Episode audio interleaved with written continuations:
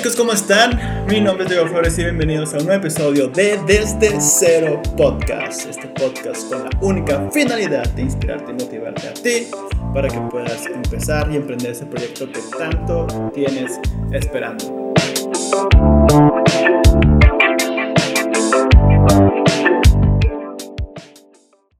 Y para los que me están viendo, creo que ya pueden ver la parte delantera de mi gorra. ¿Ven? Nada especial.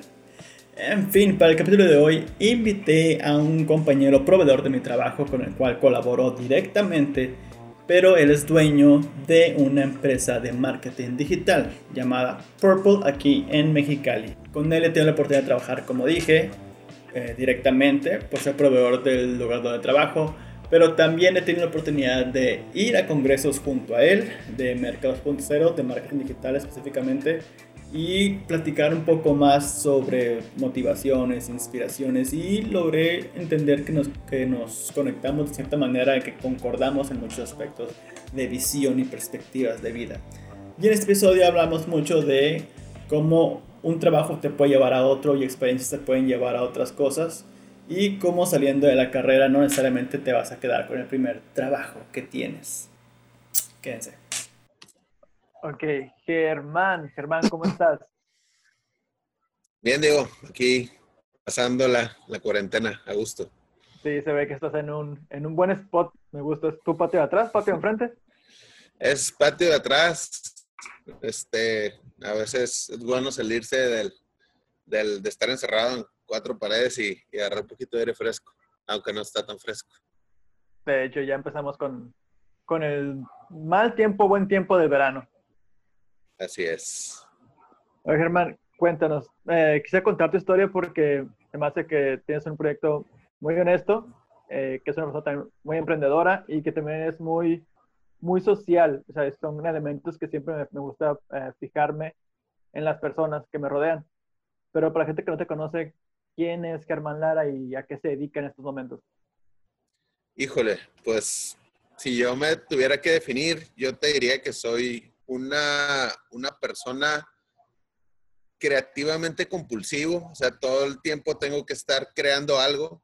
Eh, yo creo que por eso me dedico al, al, a lo que me dedico, ¿no? A la parte de la mercadotecnia, de la comunicación, del, de la creatividad, pero también eh, me gusta mucho el inclinarme hacia el lado del arte, ¿no? Me gusta mucho la, la, la creación de piezas digitales, me gusta la, la música, me gusta escribir también, me gusta la literatura.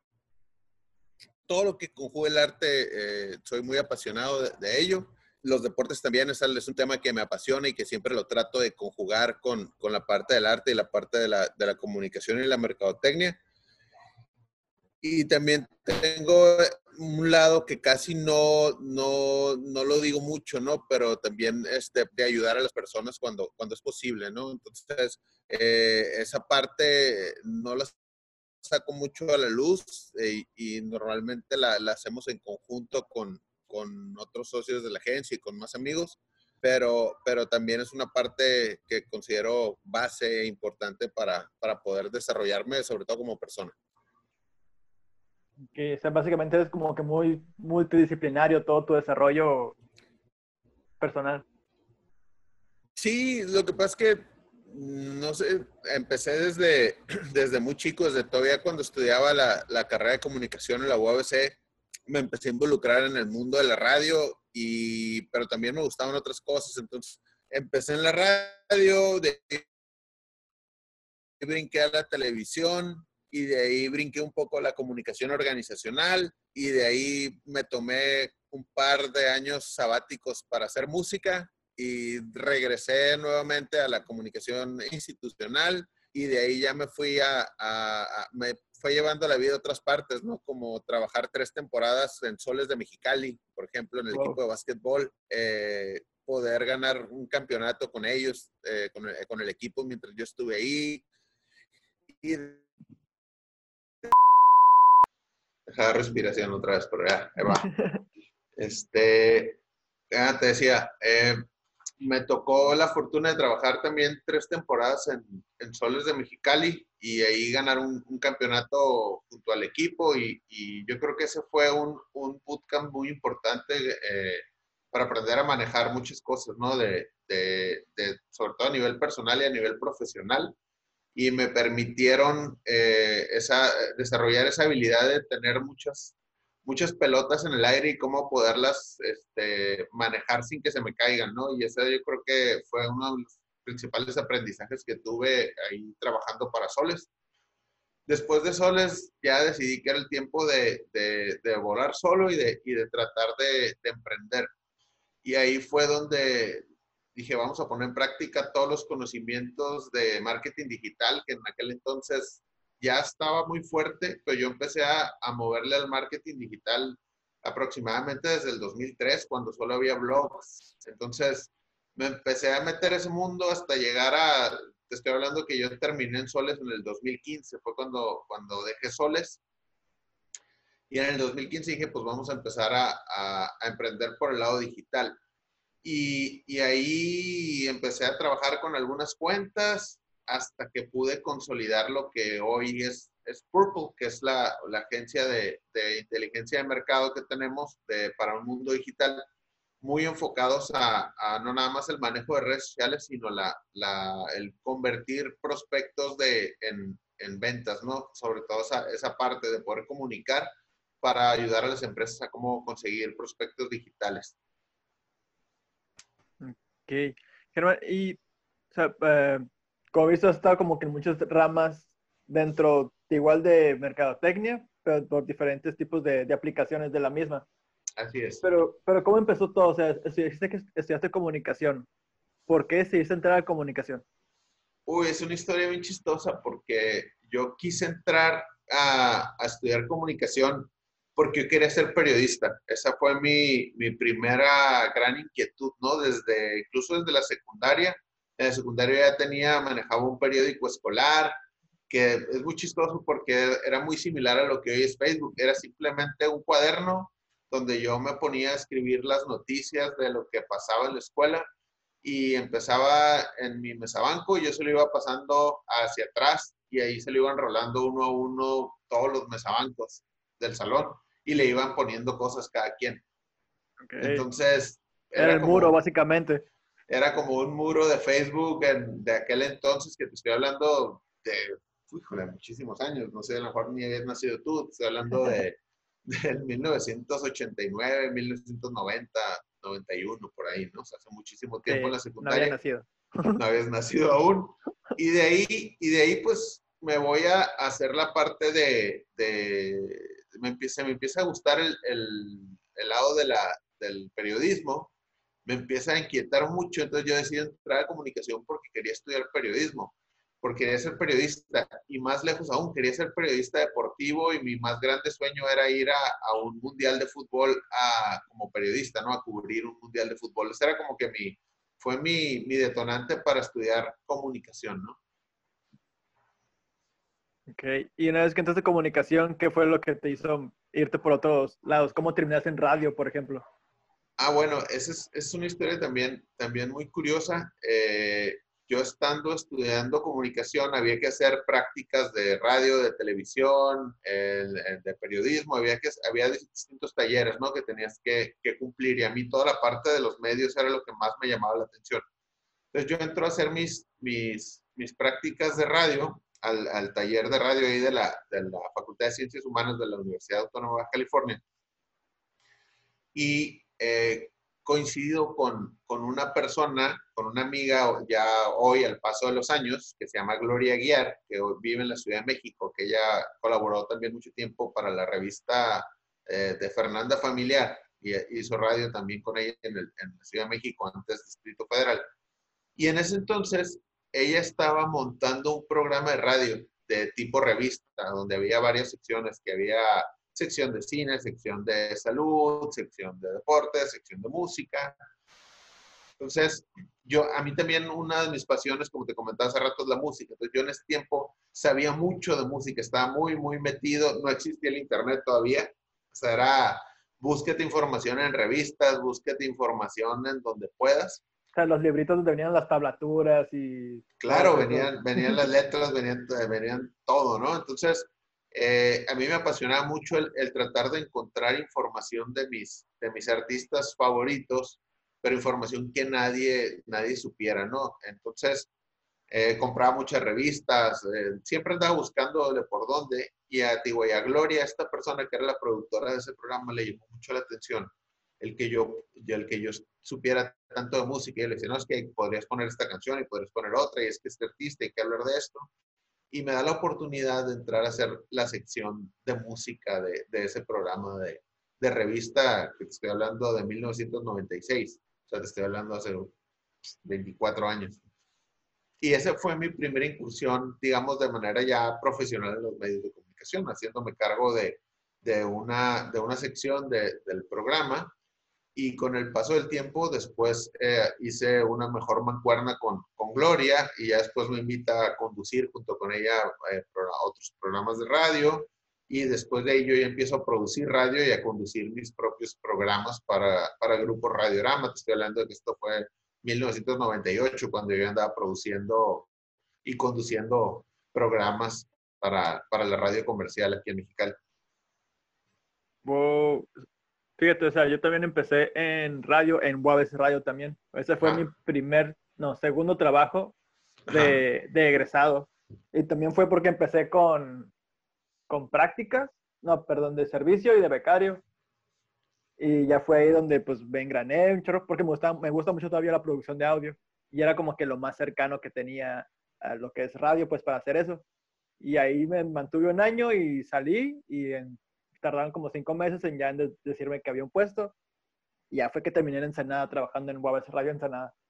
Ah, mira, súper bien. Sí, nosotros eh, hacíamos también, eh, durante la carrera me tocó producir programas para para lo que antes era, ay, se me olvida cómo se llama, el, bueno, ahora el canal de la UABC, que ya yo creo que ya no existe, no sé si existe todavía el, canal de la UABC. Mm, creo, creo, que no, se movió digital, ahora es uh, uh, imagen UABC y es digital totalmente.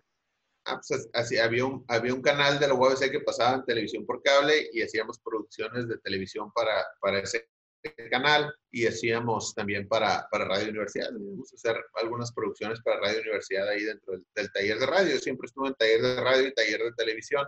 Siempre digo, me gustó mucho la parte del, del, de los medios de comunicación. ¿no? Ok, y eso, o sea, lo lograste entrar a los medios, lograste dedicarte a los medios. ¿Cómo fue el, el plot twist a irte al mundo digital? ¿Cómo te enteraste de los blogs, por ejemplo? Bueno, estamos hablando del 98, cuando yo estaba haciendo radio, 98 por ahí, y después tenía que hacer mi servicio social ya cuando me iba a graduar. Yo me gradué en el 99, y en el 98-99 empiezo a hacer eh, el servicio social en Televisión Azteca, aquí en Baja California. Entonces, me empecé a meter al, al, mundo de la producción audiovisual y a producir comerciales para, para televisión azteca, para distintos clientes, haciendo servicio social y después me quedo contratado ya que termino mi servicio. Y después de ahí, pues ya pasan, pasan algunas cosas. Me voy a trabajar a la Cámara Mexicana de la Industria de la Construcción, a la parte de, de comunicación organizacional, institucional, a redactar boletines, a llevarle la agenda al presidente. Las ruedas de prensa, sí, ya ruedas de prensa. Todo, eh, todo ese mundo un poco más serio, ¿no? Digamos, o un poco más formal. Sí, crear el presidium, de que quién va al medio, quién va a su derecha y todo eso. Exactamente, todo eso, digo, toda esa parte. Entonces, yo, eh, pero después eso no me llenaba tanto y a la par yo estaba desarrollando, digamos, la, mi, mi lado musical. O sea, yo toqué en todos los bares habidos y por haber aquí de Mexicali eh, con mi grupo que se llamaba Sofá y era un grupo que tocábamos principalmente covers. Y después se nos da el gusanito de, de empezar a hacer canciones propias y empezamos a, a, a hacer eh, canciones eh, originales. Y estábamos en un proyecto para, para grabar un disco que estábamos grabando en, en San Diego distintas circunstancias se atravesaron, no pudimos terminar ese proceso de grabación. Y en esto ya estamos en el 2003, 2004 más o menos. Entonces... ¿Qué edad, tenías? Eh, yo soy del 77, 2003, 2004, tenía 26, 27 años. Andaba en los 26 y 27. Andabas en esa crisis de que casi 30, mis últimos 20, saliendo Sí, no andaba tan joven, no soy tan viejo. De que es ahorita, si me aviento la música o no. Eh, digo, no se dieron las cosas eh, por una u otras razones y, y, me regreso a trabajar, me regreso a trabajar a, a, en gobierno del estado, también en, en, lo que era el Consejo Estatal de Vivienda, organizando eventos, llevando también un poco la, la parte institucional. Y ahí en el 2003, 2004 es cuando empieza el boom de los blogs.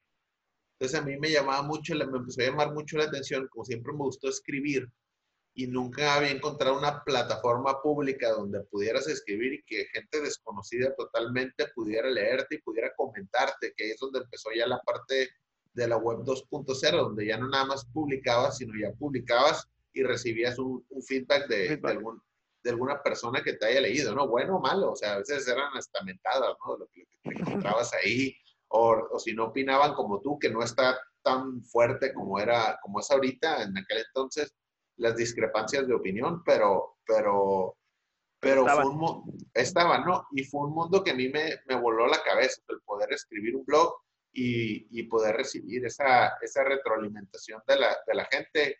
Ahí dije, por aquí, esto está increíble. Entonces ahí me empecé yo a meter mucho, a leer muchos blogs, a empezar a escribir mi, pro, mi propio blog y estamos, estoy hablando de 2003, 2004, que fue mi primer acercamiento ya directo con el, con el mundo digital tal como lo conocemos ahora, ¿no? De, de ida y vuelta. Ok, lo que voy notando es que vas como que te propones una meta, la logras y después buscas otra cosa, y después te logras una meta y empiezas a buscar otra cosa, y que en, en, muchos de esos casos, o algunos, tenías como que tu side hustle, lo que es tu proyecto paralelo de en caso de, o tu segundo plano de, de, de otra cosa que te gusta, pues. Sí, mira, y, así, y así ha sido. No, era tanto de ponerme una meta, lograrlo y, voy a brincar a la que sigue, sino se van dando las oportunidades en la vida y tienes que, tomar decisiones muchas veces. Entonces, era como que, bueno, surgió esta oportunidad, ¿qué pesa más o qué me gusta más, lo, lo, lo que tengo ahorita o, o, o, hacia donde me quiero mover? Entonces, fue mucho así. Y de mi lado, mis proyectos, eh, colaterales, la, música o el escribir un blog o, hacer un poco de arte. Esa, esa, siempre he tenido esa dualidad y, y precisamente estaba comentando en una plática reciente con, con un, buen amigo y, artista que, que, se llama JM, que es, que es artista visual e, y, y, pintor, eh, que ahorita traemos un proyecto muy, muy padre con él, a ver si hay tiempo de platicarte el ratito.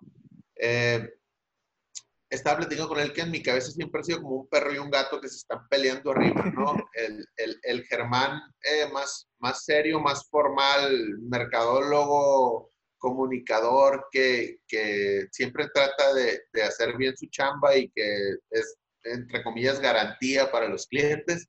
Y por el otro lado está el, el, el, el Germán medio locochón, ¿no? El, el, el, que, el que es rockero, el que, el, el, que le gusta desarrollar piezas de arte y el que a veces quisiera tener un estilo de vida a veces un poquito más, más relajado, más hippie, pero que siempre tiene esa dualidad en la cabeza que se está peleando una con la otra, ¿no? Entonces, por eso siempre he hecho mis proyectos laterales y ahorita mis, digo, mis 43 sigo peleando, y sigo tratando de buscar ese equilibrio de, de, de cómo, de cómo conllevar esas dos cosas, ¿no? De cómo balancear exactamente. Ok. Um, desde que saliste de la carrera, más bien, o más bien desde que estabas en la carrera, lograste como que inmiscuirte dentro de lo que tú buscabas desarrollarte, inclusive saliendo. Sí. ¿Cómo fue que se dieron estas oportunidades? ¿Eras muchas relaciones públicas o muchos de esas eh, como apoyos te los das con conocidos, en esos casos de palancas o algo por el estilo? ¿Cómo fue que lograste abrirte paso durante tantos años en muchos trabajos diferentes. Híjole, pues más que nada, la, la primera fue un, una suerte, ¿no? Una coincidencia, lo que te platicaba de, de, la radio, ¿no? Fue como que una coincidencia y una, y una suerte de, de, de, estar en el lugar indicado y con, a lo mejor con las habilidades indicadas. Ya, ya después de ahí, pues empiezas a conocer gente y, y, y, por ejemplo, mi, empezar en TV Azteca, pues no conocía a nadie ahí, simplemente, ah, bueno, de hecho, en TV Azteca sí, un, un, buen amigo también que, que se llama Nick Ordaz, él, él, también estaba haciendo eh, prácticas ahí y él ahorita se dedica también mucho a, la parte del, mundo digital, haciendo aplicaciones y, todo, se fue, también es un, es un innovador en ese tema, pero me recuerdo que él estaba estudiando conmigo en la escuela, o estábamos estudiando juntos, y él estaba haciendo las prácticas ahí en TV Azteca, y él fue el que me dijo, hay, hay un espacio para, si quieres hacer los, los, el servicio, las prácticas, ya no me acuerdo, ahí en TV Azteca. Entonces, ahí, así entré en TV Azteca. Y después de ahí, eh, mi brinco al mundo de, de la más institucional en Cámara de la Construcción, igual, o sea, fue, eh, había una vacante de trabajo, eh, apliqué y quedé, pero realmente ha sido siguiendo un poco el, el, los caminos que me ha llevado la vida, no ha sido tanto de, de, de tener una conexión o, o, alguna palanca, que claro, después eh, empieza a conocer cada vez más gente y, y, tu círculo se empieza a ser más grande y sí, siempre te va a ayudar a lograr un objetivo, el que conozcas a la persona que te puede abrir la puerta indicada, ¿no? Sí, lo que también me di cuenta mientras se yo egresé de la carrera, no directamente a un trabajo en donde ejerciera mi carrera. Empecé de mesero en un casino, pero por el mismo background que tenía, que estaba ya de servicio y becario en radio, fue que se me dio la oportunidad en Moabese Radio. Y porque mi, si en cierta manera lograron ver mi, mi, desempeño, pues de cierta manera proyectaron que podría lograr ese puesto de productor de radio. Así fue, pero a la vez también en mis prácticas estuve en Canacintra. Entonces, cuando, ah, yo, estaba en, cuando yo estaba en UABC Radio, me hablaron de Canacintra como que, hey, se abrió la vacante y, y pues estamos continuando tipo el, para el puesto. Y ahí también fue un ver qué pesaba más, qué pesaba menos. Por ejemplo, en Radio yo ganaba más, pero era por honorarios, no tenía ningún puesto ni nada así como que fijo. Y Canacintra iba a ganar menos, pero llega a tener una, un puesto fijo, pues, prestaciones, cosas que de, de, repente pues sí te pasan por la cabeza que tienes que empezar a preocuparte. Y aparte que claro. podía regresarme a Mexicali. Sí, así es. Para ti, ¿cómo ha sido eso de balancear? O sea, que o sea, ya tienes familia en que preocuparte, imagino que eso está en total prioridad, pero en su momento, cuando estabas un poco más libre, ¿cómo lograbas uh, balancear ese, ese que pesaba más, que pesaba menos?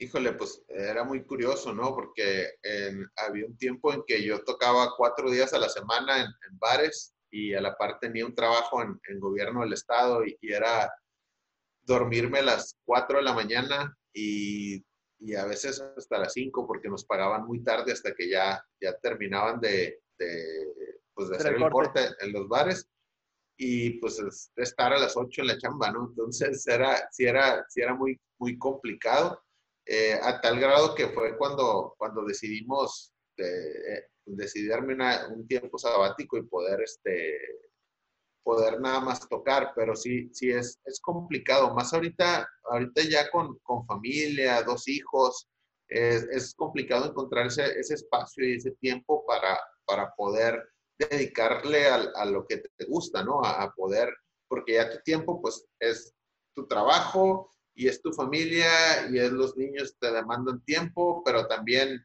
pues tienes que hacer un poco de ejercicio o tienes que, que, despejar tu mente, pero a la vez también quieres hacer otros proyectos de lo que te apasiona, como la música o el arte. Entonces, híjoles, es, es difícil encontrar esos, esos, espacios, ¿no? Pero, pero realmente, pues hay que buscarlos, hay que hacérselos de alguna, de alguna u otra manera, no hay que robárselos a las, a las horas de sueño o a las horas de descanso o, o de repente hacer algún trato ahí con la esposa para que ella se encargue un ratito de los niños y, y tú puedas desarrollar algo, porque si no, es, es, está muy complicado. Sí, que igual a lo mejor puede ser que, por ejemplo, que ya has entrado a un curso en línea, puede ser que el curso te lo vayas llevando de media hora en media hora, no necesariamente tienes que lavarte cuatro horas en ese es, otro proyecto, pues. Exactamente, sí, sí, sí, es, es comerte el, el, elefante a pedacitos, ¿no? ¿no? No tratártelo de comer de una mordida porque si no es prácticamente imposible que lo hagas. Ajá. Ahora sí que te ahogas. Sí, te ahogas, exactamente. Cuando ibas como que inmiscuyéndote entre todos estos tipos de campos de marketing digital, bueno, más bien, no sé, digital, que fue radio, que fue televisión, ¿qué fue lo que te proyectó a ti para decir, lo digital es lo que viene fuerte y sé que puedo ya emprender yo algo? ¿Dónde fue que te salió esa chispa? ¿En qué momento? Eh, bueno, yo estaba, eh, bueno, estamos hablando del 2003, 2004, digo, estaba eh, yo en la, Cámara de la Construcción y ahí empecé a, en, en, ese puesto, como ese puesto no existía, y ese puesto prácticamente yo lo creé, el de coordinador de comunicación, cuando estaba ahí en esa institución, yo tenía mucha libertad de, de, hacer cosas ¿no? y, de, y de proponer. O sea, realmente lo que yo dijera prácticamente se hacía porque, porque no había una referencia. Entonces, yo ahí empecé a meter, eh, empecé a meter un blog, empecé a meter boletines eh, vía correo electrónico, a, envíos a, bases de datos, y empecé a, a jugar un poquito con, con, con, todo ese entorno que, que, hasta ese momento para la mayoría era desconocido. Entonces, eh, me dieron mucho, mucha cancha para experimentar en esos años. Entonces, eh, yo empiezo a experimentar mucho 2004, 2005, 2006, 2007, hasta el 2010, que, que yo estuve ahí en, en, la Cámara de la Construcción. Y ya posteriormente eh, emprendo una, una aventura eh, de empresa con, con dos socios que se llamó Match de empresa. Y era una empresa donde nos dedicamos a a la comunicación, a la, a la, producción de eventos y a bajar fondos también de, para distintos emprendedores ¿no? y, distintos proyectos.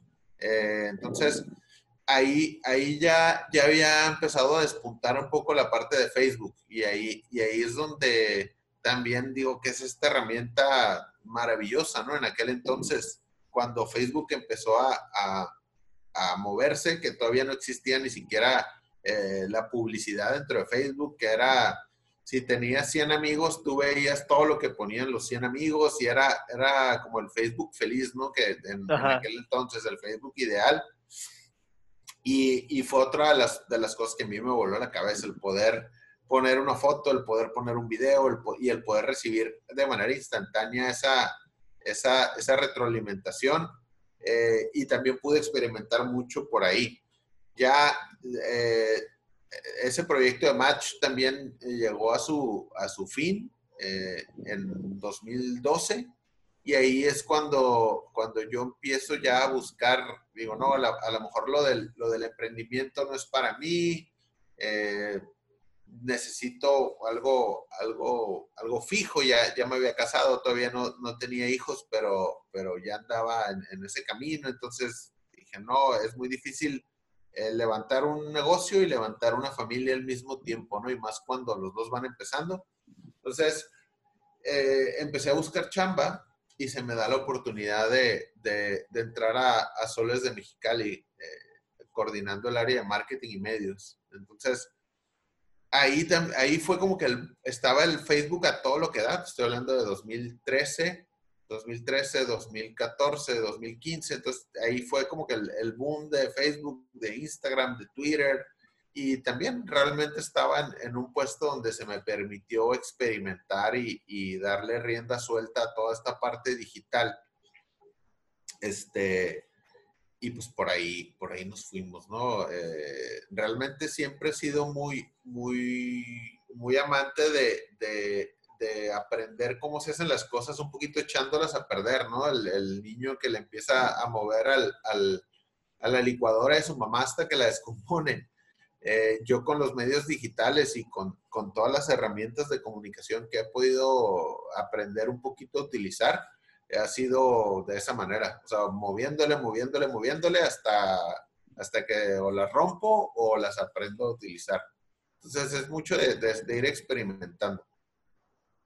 Sí, como decíamos, creo que sí también es mucho de prueba de error el poder sacar cualquier proyecto adelante. O sea, tu primer prueba y error fue tu primera eh, empresa para emprender. Así es. Ya, ya la segunda, pues ya fue la que te va creciendo, afortunadamente. Sí, ahí vamos, ahí vamos poco a poco. ¿Cuánto llevas ya? ¿Tres? ¿Cuatro? Con Purple llevamos desde el 2016, o sea, ya este es nuestro cuarto año, o sea, ahí va, ahí va poco a poco. Este sí le hemos eh, podido sostener un poquito más, como dices, en base al, a la prueba y error, en, base al, al, al aprender de, de, lo que se debe, de lo que no se debe hacer, y también un poquito este, de, de, rodearte de las, de las personas correctas, ¿no? Que, que, que te puedan ayudar a, a hacer ese crecimiento. Oye, Germán, ahorita estamos como que en una, creo que ya está más fijo la etapa o el pensamiento de que la licenciatura o ingeniería no te va a dar como que el mejor puesto saliendo de, así como mencionas o como nos ha pasado a ti y a mí, de que hemos estado brincando de trabajo en trabajo hasta buscar el que, mejo- el que más nos convenga. Pero a la vez ese ir de trabajo en trabajo te va generando un currículum y te va generando experiencia. Que hoy en día el currículum sí está desapareciendo un poco para las nuevas empresas, a los nuevos negocios, pero al final de cuentas todo ese conocimiento que fuiste adquiriendo es mediante a todos los trabajos que has adquirido, pues, y vas desarrollando habilidades.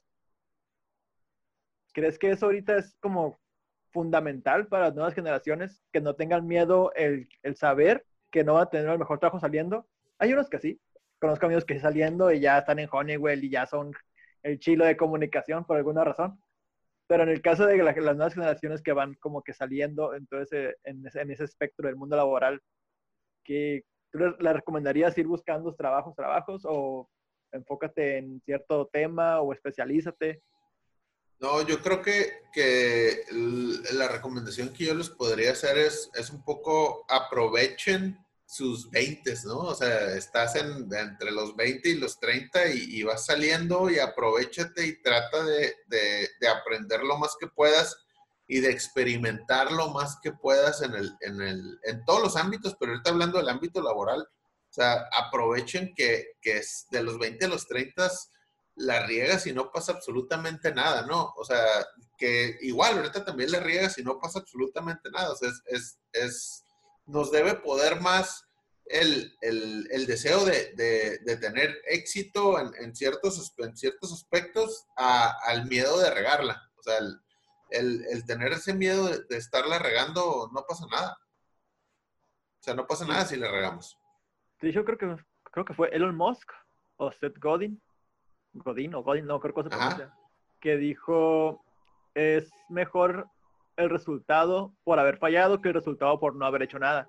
Exactamente, sí, sí, sí, yo siempre, yo siempre lo he dicho, es mejor hecho que perfecto, o sea, algo que hiciste, si te vas a esperar a tener todas las condiciones ideales para, para lanzar un producto, para estudiar una maestría o una carrera, para, para emprender cualquier cosa, las condiciones ideales nunca llegan, o sea, y, y en el camino siempre estás ajustando y siempre estás queriendo hacerlo de, de una manera mejor.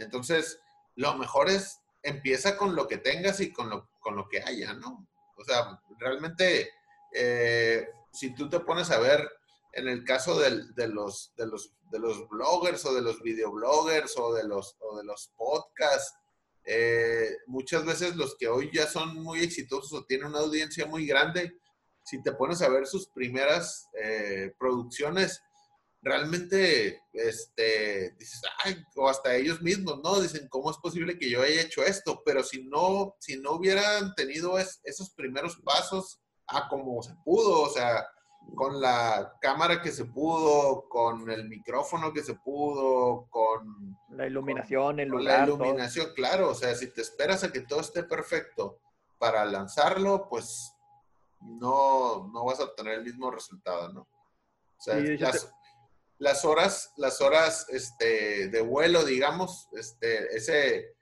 eh, ese dicho de las 10.000 horas, ¿no? De, de- que dice Malcolm Gladwell, de, que te vuelves especia- especialista o experto en un tema si tienes 10.000 horas de, de trabajo en él o, de, o, de, o que has pasado dándole a eso, eh, sí, sí es, es muy cierto, ¿no? O sea, entre más tiempo tengas dedicándole a, lo que, a lo que te gusta o a lo que quieres, vas a ser mejor. No significa ser perfecto para ser mejor.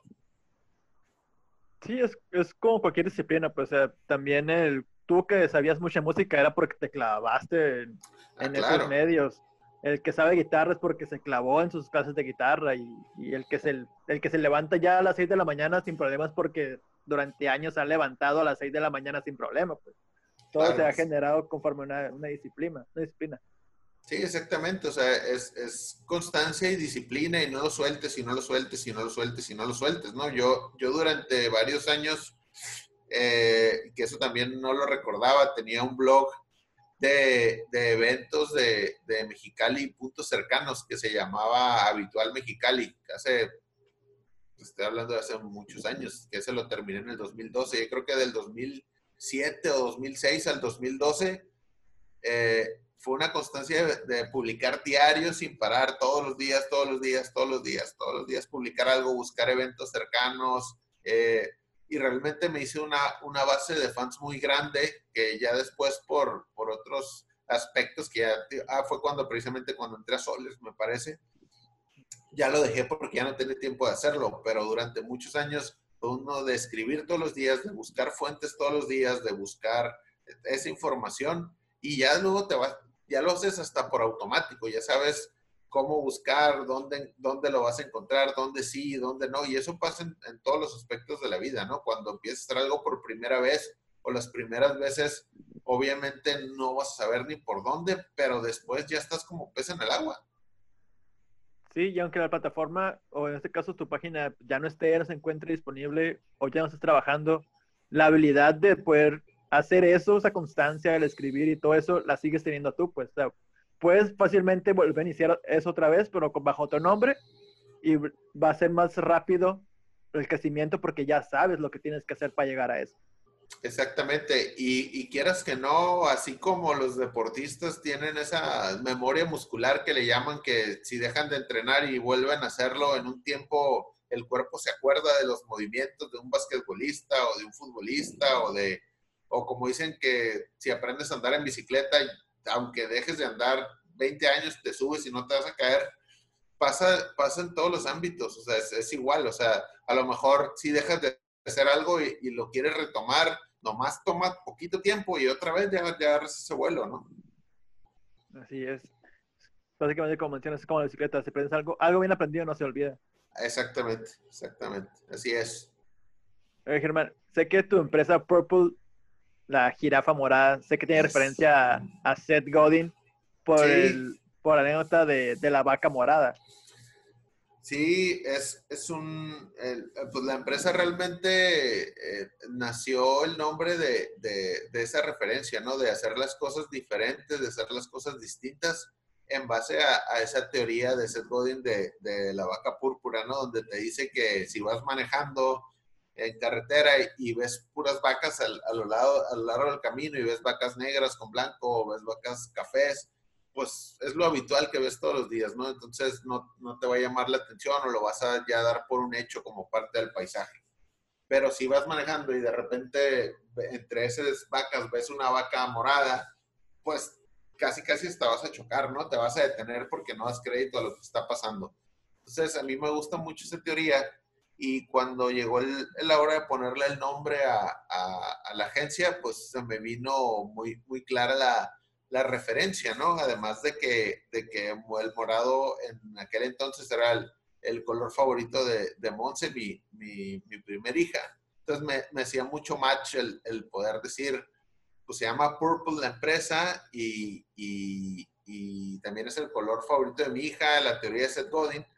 Y realmente no le quise poner una, una vaca tal cual, ¿no? Dije, no, pues una vaca no, o sea, iba a ser como que demasiado ya, too much. Entonces, empecé a buscar el significado de varios animales. Entonces, en aquel, en aquel tiempo dije, bueno, a ver, vamos buscando, buscando, buscando.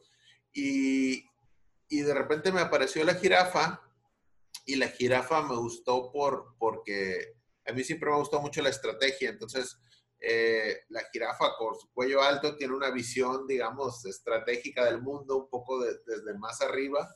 Eh, y, y, este, y tiene esa parte de lo estratégico. Y además la jirafa eh, es un animal en peligro de extinción, es un animal no muy común que puedas ver, entonces empataba mucho con eso.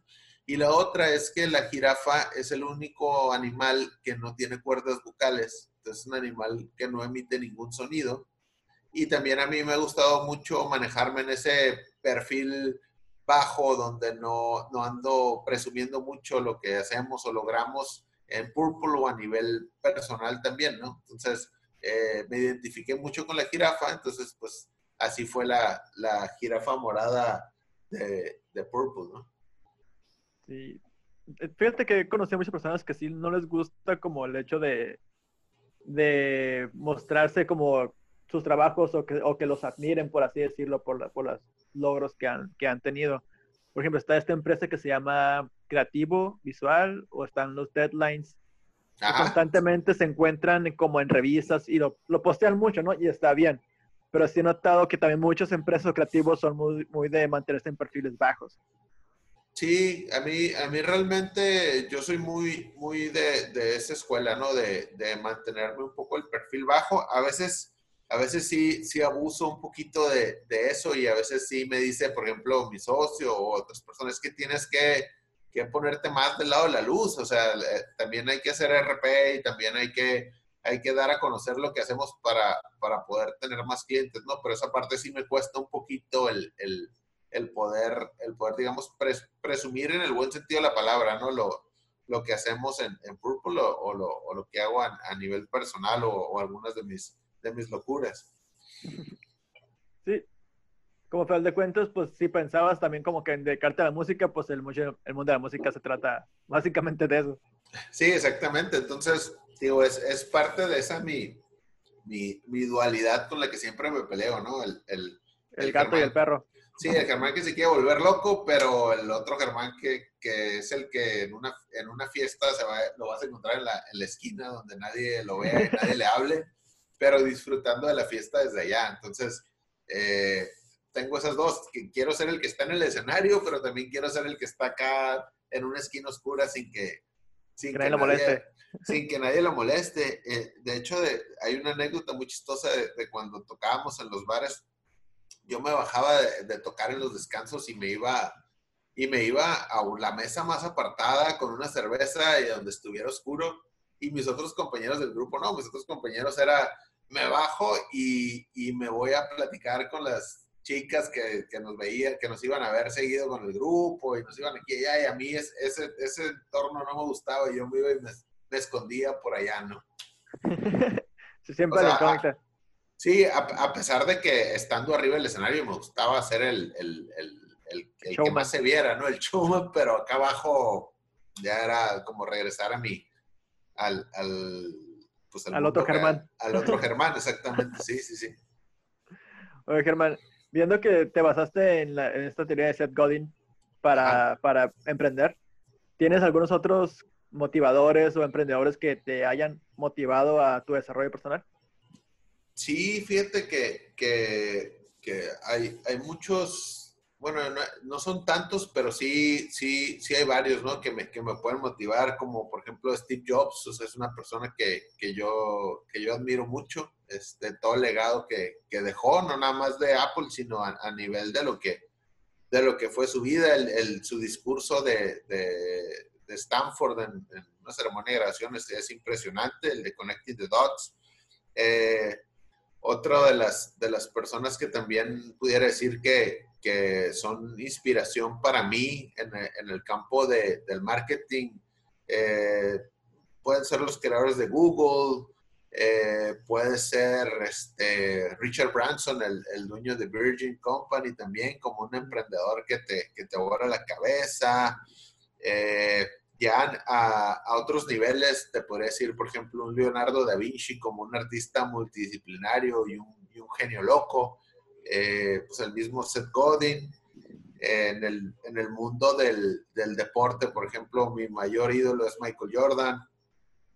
En el mundo de la música, mi mayor ídolo es Gustavo Cerati. O sea, tengo mucho, muchos, muchas referencias que las llevo al, campo laboral y, también que las llevo a la parte personal, o sea, la, las voy compaginando. Eh, de hecho, en Purple tenemos una, una pared donde, donde cada uno de los, de los que elaboramos tenemos tres o cuatro personas que nos admiran, que nos inspiran, y ahí tenemos esa pared donde volteamos y, y nos, nos, reconocemos eh, cada uno al, al vernos las inspiraciones ahí. Sí, creo que al final de cuentas, por ejemplo, tú que no, que no te gusta verte tanto al spotlight, aún así tienes ese, esa manera de admirar el trabajo de otras personas, pues que sí se han puesto en el spotlight y, y que han motivado tu trabajo. Pues. Sí, digo, no, no me molesta estar bajo el reflector, pero no es algo que yo busque. O sea, si se da bueno, pero si, si, se, si lo puedo evitar, me voy a esconder Mejor. un poquito. Sí. me voy a esconder un poquito, pero igual he aprendido a conducirme en, los dos lados, ¿no? En el, en el lado del, del, reflector y en el lado del detrás de, de cámaras, por llamarlo de, de, alguna manera, ¿no? Donde, donde también me siento cómodo. Okay. Oye, ahorita, que dices, mencionas de estar detrás de cámaras, por así decirlo, pues básicamente estás en tu propia empresa. ¿Cómo aprendiste? O sea, tú empezaste solo, asociado, ¿y cómo fue que empezaste a decidir o aprender a delegar tareas, saber decir, esto no lo puedo hacer yo solo, o sí podría, pero me va a tomar todo el día y tengo otras cosas que hacer. ¿Cómo aprendiste a eso de liderar y delegar? Híjole, es, lo sigo aprendiendo todavía y me sigue costando mucho trabajo. Es algo de lo, que más trabajo me ha costado, el, poder, como mucho tiempo trabajé como freelancer y trabajé solo y en muchas de, de los trabajos que tuve, eh, fui afortunado en poder crear los departamentos o, o ese puesto. La mayoría, yo me acostumbré toda mi, toda mi vida profesional a tener todo en la cabeza. O sea, todo lo que quería hacer, o sea, todo estaba aquí porque era para mí, o sea, para, solo para mí. Y yo lo, yo lo, lo creaba y lo desarrollaba y lo sacaba. A la hora de, de, de ya de ya tener una empresa donde ya, ya hay más personas, donde ya es empezar a, a colaborar, eh, sí me ha costado un poquito de, trabajo eso, ¿no? El, querer soltar, el aprender a soltar, el aprender a... Uno, uno, yo creo que tienes que, en primer tienes que aprender a transmitirle a tu equipo cómo te gusta que sean las cosas o cómo tú crees, cuál es tu visión de, cómo se debe hacer tal o cual cosa. Y, después de eso tienes que aprender a confiar en que esas personas a las que tú le estás delegando ciertas tareas lo van a poder hacer de una manera correcta y tienes que tener la paciencia y la tolerancia para poder dar ese feedback y saber que la, la, primera no van a salir las cosas como tú quieres porque no las estás haciendo tú. Eh, y sigo aprendiendo y sigo estando en ese proceso que mientras no termine de soltar tantas cosas, eh, mi tiempo es, es limitado, entonces no puedo abarcar tantas cosas yo y cada vez tengo que soltar más. Entonces, cada vez tengo que confiar más en mi equipo, cada vez tengo que, que este, confiar en que ya están aprendiendo en cómo, eh, cómo seguir mi visión de, de, de, lo que debe ser en, en, en, la creatividad, en el marketing digital, incluso en la misma cultura de empresa. ¿no? Ok, y también creo que también tiene mucho que ver el, la filosofía del más vale hecho que perfecto. Un, hay veces que si un cliente necesita un flyer y está tu empleado haciendo el flyer, a veces vas a necesitar sacarlo antes de que esté totalmente con la visión perfecta que tú lo buscas, ¿no? Porque al de cuentas tienes que entregar un servicio al, cliente. Sí, eh, es otra de las cosas que yo siempre le digo a mi equipo. Yo prefiero un, un 8 entregado a tiempo que un 10 tarde. O sea, un, trabajo de 8 que, cumple con la norma y que, claro, hay, veces que, que, sí tienes el tiempo para poder entregar un trabajo de 10, pero, pero hay veces que el cliente va a valorar más, eh, pues, ¿qué onda? ¿Pasa? Sí, ya pasa, vámonos. O sea, no, es que todavía le quiero mejorar esto, esto, no, no, no, ya, vámonos. Este, entonces, eh, sí, es, mejor hecho que perfecto y lo que yo siempre, algo que siempre le digo a mi equipo es que tienen que preguntar. O sea, muchas veces eh, tenemos miedo de preguntar porque o nos da vergüenza o no queremos que, que, que, sepan que no sabemos, pero yo siempre les digo, el que pregunta se equivoca menos. O sea, es una frase de, de ley de cajón en, Purple, el que pregunta se equivoca menos. No quiere decir que no te vas a equivocar, pero te vas a equivocar menos si tienes una duda y me la preguntas, ¿no? O le preguntas al cliente eh, y no te vas por la libre haciendo lo que tú pensabas o suponiendo o asumiendo que así debe ser porque si no, lo único que va a pasar es que vas a tener que retrabajar. Así es. Sí, vas a perder tu tiempo, el de la empresa y el del cliente. Así es, totalmente. Oye, Germán, en, en, este aspecto de saber delegar o saber de, soltar las cosas, soltar el trabajo, pues también mucho de la empresa que tú forjaste, que buscas con tu visión, también sale un poco de, de tu ego. ¿No has llegado a, a chocar con egos dentro de otros, con otros, unos clientes o empleados o inclusive socios? Mm, pues no, no, ha sido tan así eh, de ahorita ya con la empresa, ¿no? Antes sí, sí era más, yo creo que era un poco más, más rebelde yo y más este, pues no sé cómo, qué palabra utilizar, ¿no? Pero sí, sí llegué a tener eh, roces fuertes con, con, algunos empresarios de aquí de la, de la ciudad, este, porque no compartía su visión y yo realmente sí les decía lo que pensaba, al, contrario de, muchos otros que se quedan callados y, y, nomás agachaban la cabeza. Eh, pero a mí no, pues no, siempre he tenido como ese, ese, ese impulso o ese cuetecito de que me dice, no, pues si, si no te gusta, lo, lo, tienes que decir, o si, si ves algo que no es correcto.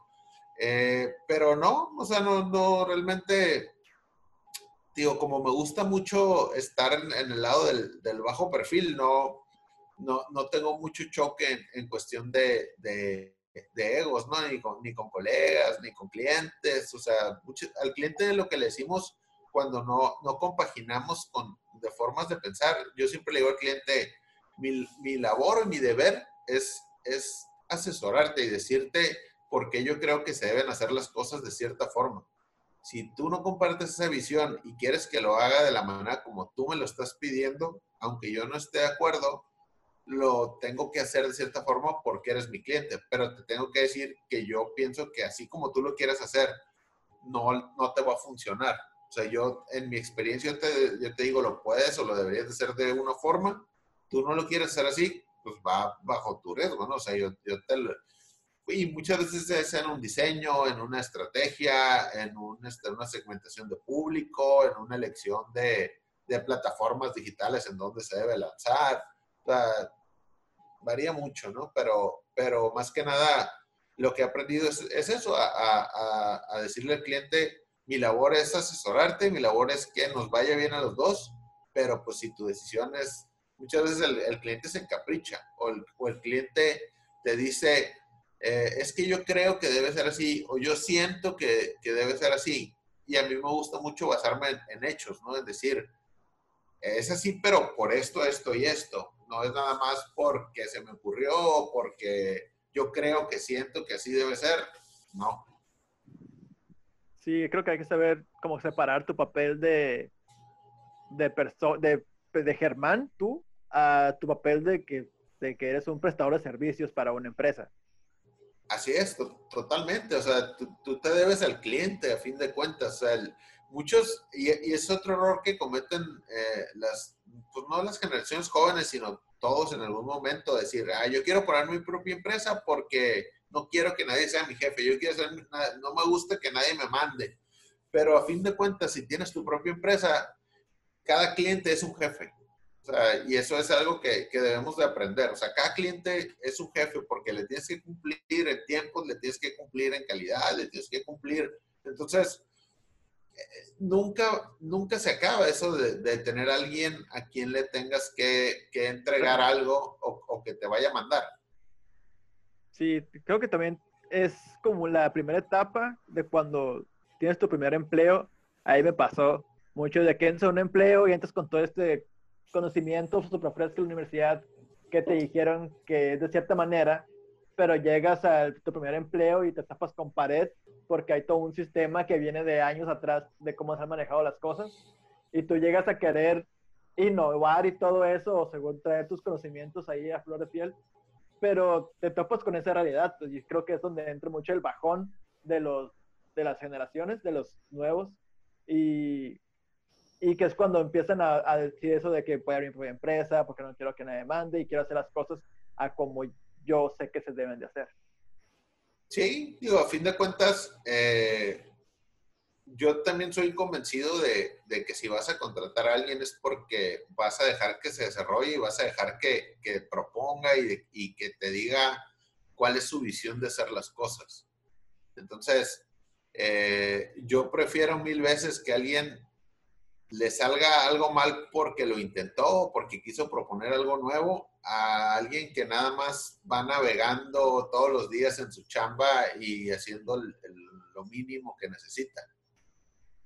Sí, no es para cobrar la semana, llegar de 8 y salir a las 6. Exactamente, o sea, decir, ah, bueno, este, sí, me pediste tres diseños, te hice los tres con las plantillas que ya tenía, pero, pero no, a ver, o sea, de repente saca el conejo de, la chistera, ¿no? Y enséñame, enséñame algo, algo diferente, algo, algo distinto, propone, o sea, ¿por qué? Porque si no, lo que pasa con, ese, con esa persona es que se va frustrando todos los días por, porque está haciendo lo mismo, lo mismo, lo mismo, que no le llena. Entonces yo, yo siempre he querido dar la oportunidad de que, a ver, ok, tenemos que hacer las cosas así porque así se hacen, pero proponme algo de, distinto de, cómo se podría hacer.